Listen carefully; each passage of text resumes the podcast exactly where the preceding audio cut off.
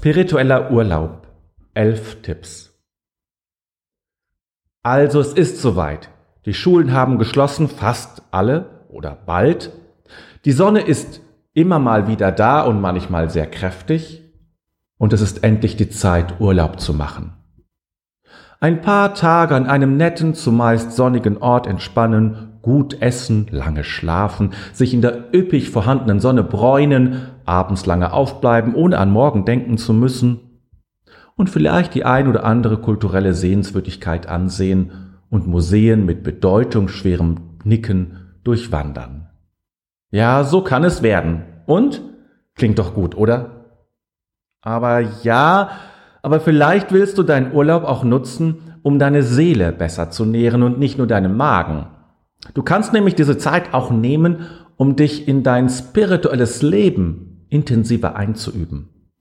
Auch deine Seele braucht Urlaub, aber nicht Urlaub im Sinne von nichts tun, sondern im Sinne von genährt werden. Ein spiritueller Urlaub. Ich möchte dir hier zehn Tipps an die Hand geben, was du in deinem Urlaub machen kannst und du dir so etwas sehr Gutes tun wirst. So wird deine Zeit ein spiritueller Urlaub. Erstens, Yoga machen. Ja, wir wissen, das ist nicht neu.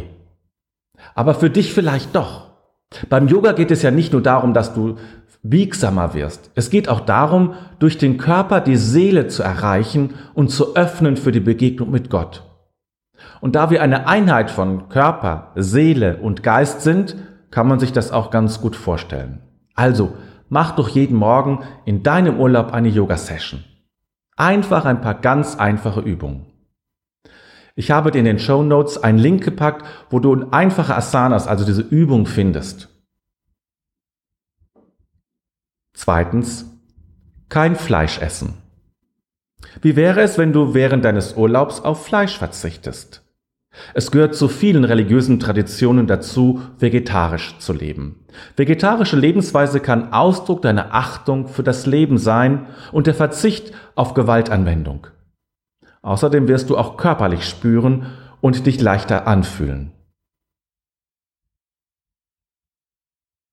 Drittens, jeden Tag meditieren. Das Meditieren geht manchmal im Alltag unter. Man hat Termine und Stress und Arbeit, Familie, Haushalt und was noch alles.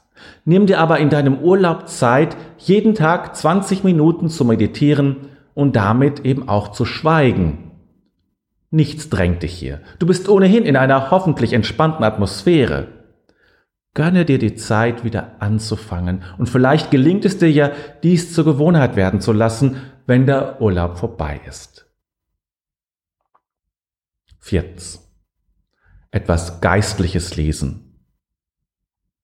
Die Seele braucht nicht nur Erfahrung und Übung, sie braucht auch Inhalte.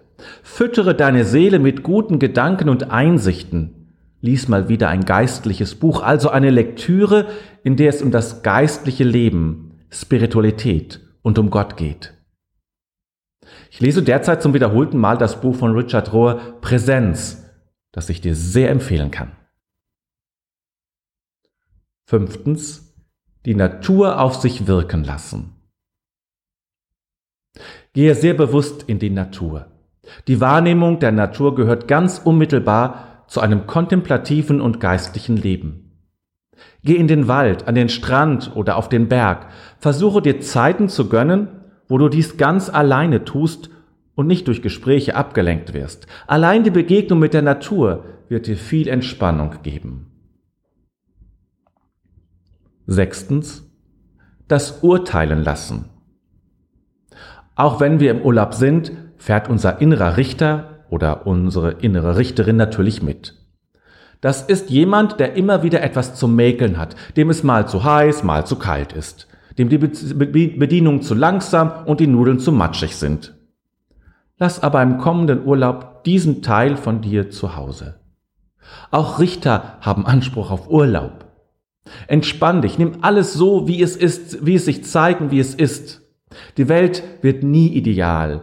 Und wenn du willst, wirst du immer etwas finden, was nicht ganz deinen Ansprüchen und Wünschen entspricht.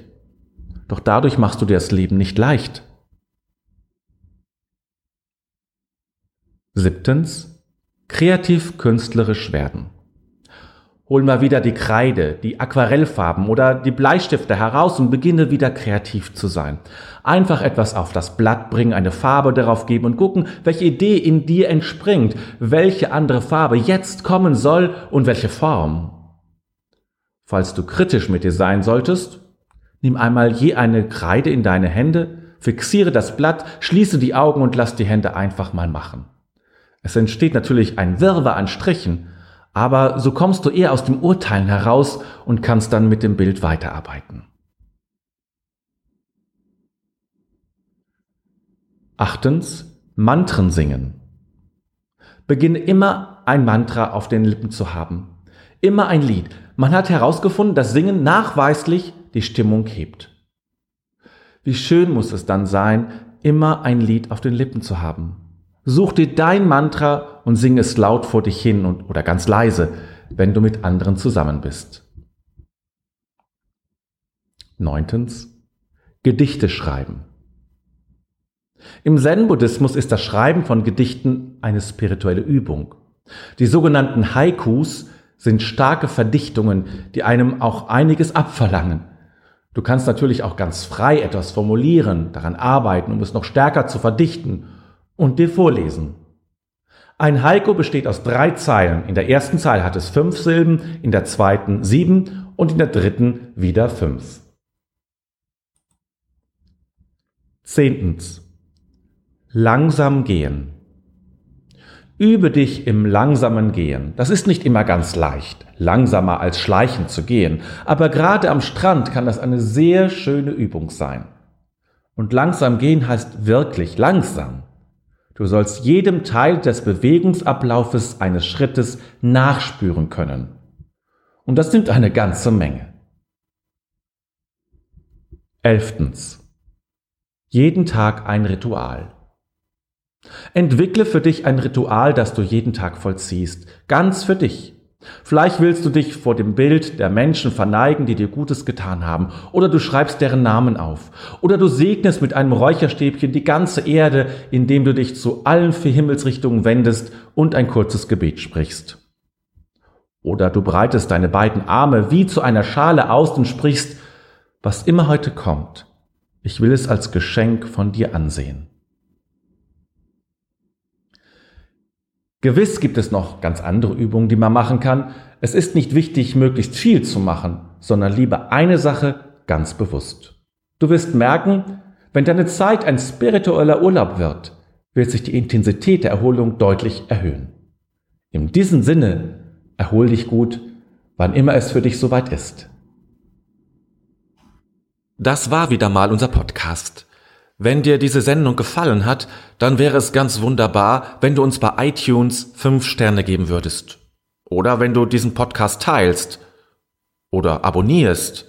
Oder bei Facebook likest. Und wir freuen uns auch über Kommentare. Wir danken dir und sagen bis bald.